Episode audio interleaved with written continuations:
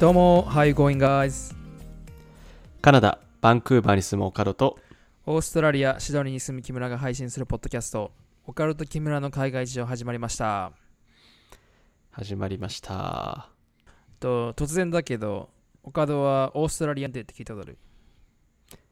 いや、聞いたことない。何なんかもうすぐその日なん？そう。えっと、1月の26日が、あ、そうな。あのこれ祝日なんだけど、なんかどういう風に聞こえる、なんか、あの日本であるようなさ、建国記念日的な、そんな感じ？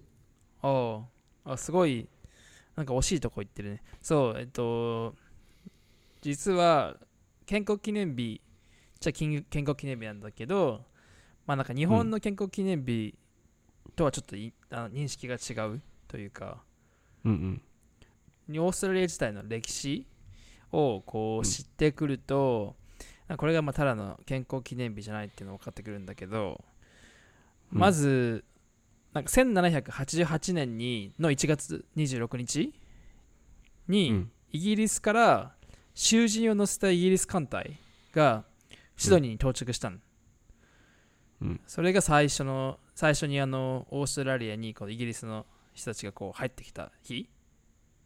うんうんうんでまあそれをあのその日を記念してというかであのまあ後に1818年に当時のあのシドニーがあるニューサウスウェールズ州の知事がこれを制定したんだけどうん。うんうん。あ、なるほどね。じゃあその当時にこの上陸した人たちが、なんか、国を作った的な、そういう感覚そうそうそう上陸した人たちでそうここにここをオーストラリアにしましょうっていうそのうんうんうんしてでそれをまあ記念したあの記念日なるほどね。でも実際あのオーストラリアってさあのもともと先住民がいたんだけど、そうだよね。先に住んでる人がね、いたよね。そうそうそうアボリジニアボリジニって言われるあの原住民の人たちがずっと住んでてしかも、しかもそれでもう5万年以上も前から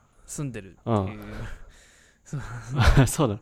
じゃあさ、そのもう、イギリスから来た人たちが着いた時にはさ、もうずーっと住んでたわけだ。そうそうそう。そう。だから全然あのなん。うんかあのアボリジニの人からしたらさあなんかあのうん。勝手に入ってきてさあの勝手にこう、うん。自分の島に入ってきてなんかここはうん。オーストラリアだみたいな、あのうん制定し始めちゃうっていうちょっとまああうん。のまあだから実はそのオーストラリアデーはあのまあ建国記念日ではあるんだけどあの、うん。侵略の日とも言われてるっていう。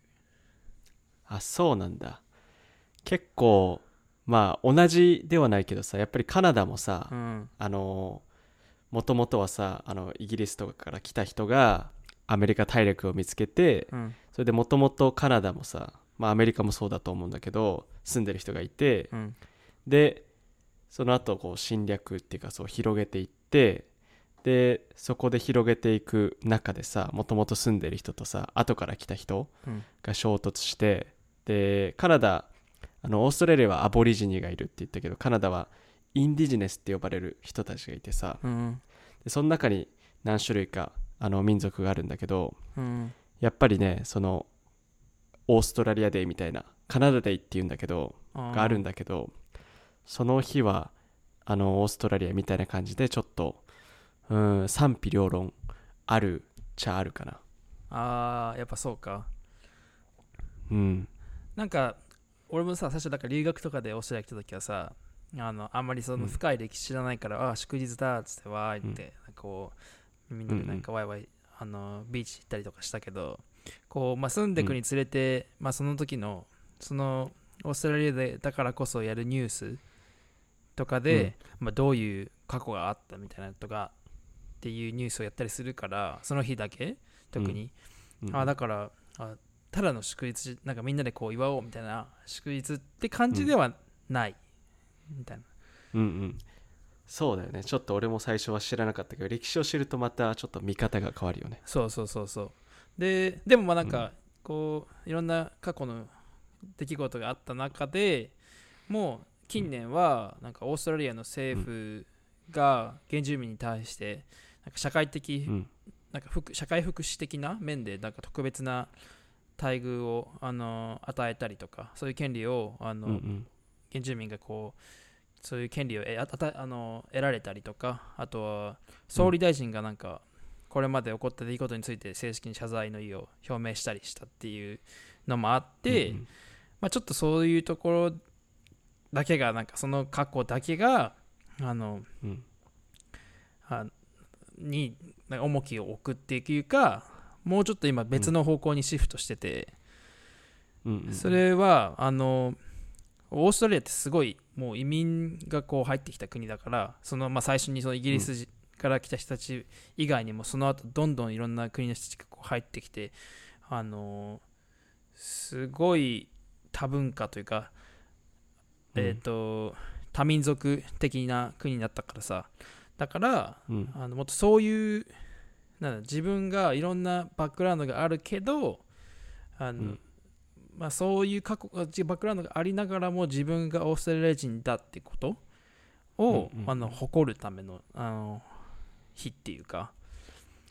なるほどね、うん、白人でも黒人でもアジア人でもネイティブでもみんなオーストラリアに住んでるオーストラリア人だっていうのを祝うってことね。そうそうそうそう。もううんなんか実は今もオーストラリアの人口2600万人ぐらいだけどそのうちのなんか約4人に1人がうん。海外で生まれたりとか、へえ生まれて海外で生まれてこっちで育ったパターンとかこっちに来て帰化したパターン、うん。大人になってから来て帰化したパターンとかってあるからもうんうん。うすごい確率4分の1ってすごい確率だと思わない？すごいね。めちゃめちゃ多いねそう考えると。でまあもうあと例えば10年20年とかしたらさそこからまたそこでこっちに来た人たちが子供を産んで、でその子供たちがまた子供を産んでとかってなったらさもう本当にいろんなうん。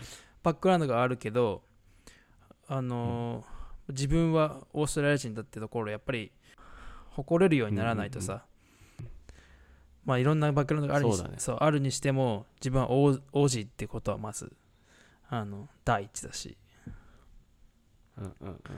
なるほどね。木村もそう感じる？なんかオージーだな自分はっていうふうに。あ王子には俺絶対なれないでしょ。だってもうなそのねいくらね いくら喋り方とかさゲダイとか言ってもさうん。あのーね日本の法律上というかあの2個うんうん。ね国籍持てないからさ。そうそう。そうだからだからゆくゆくは日本のを捨ててオーストラリア人にーそんなもうだって一番強いパスポート捨てないでしょ。一番世界で一番。とかそうだね。ねえ。でもまああのあれだよ。結構ハーフ日本人ハーフオーストラリア人の友達とかから聞くのはまあいずれ自分がその二十歳になった時とかそのうん。どうしようか、ね、自分の国籍ね。うんうん。自分はオーストラリアで生まれてでオーストラリアの学校行って、でもうんうんある時点でさあの国籍を選ぶってところが、で、うん。まあ、日本の国籍を取るなら自分はオーストラリアのあの国籍を取れないし、うん。で選挙権もなくなっちゃうし、んんそうだね。そうそうそう。でかたやオーストラリアの方だったら日本のは取れないじゃんうんうん。だからそこを選ばなきゃいけないっていうのをなんか前友達、うん。こっち生まれこっちで生まれた友達から聞いたりしたけどあそれはそれで大変だなと。っとたそれ多民族国家だからこその悩みって感じだね。そうそうそうそう。でもなんかまあすごいそのオーストラリアデーの時はうん。結構いろんなイベントもああってそういうその過去のことを忘れちゃいけないよっていうところを再認識するための日でもあるし、まあ多民族国家だからこそなんかその自分がね王子であることをなんかこういう環境で育ったっていうことを祝うっていうのはまたそれですごい、なんだろうなあのユニークでいいなと思うんうんうん。そうだね。意味のある日だねすごい。うん、Alright, thanks for listening, guys. こんな感じでバンクーバーとシドニーからポッドキャストを配信していきます。2人に話してほしいトピックや質問等ありましたら、ok. 海外事情は gmail.com または Instagram アカウントでご連絡お待ちしております。それでは、お疲れ様です。お疲れ様です失礼します。失礼します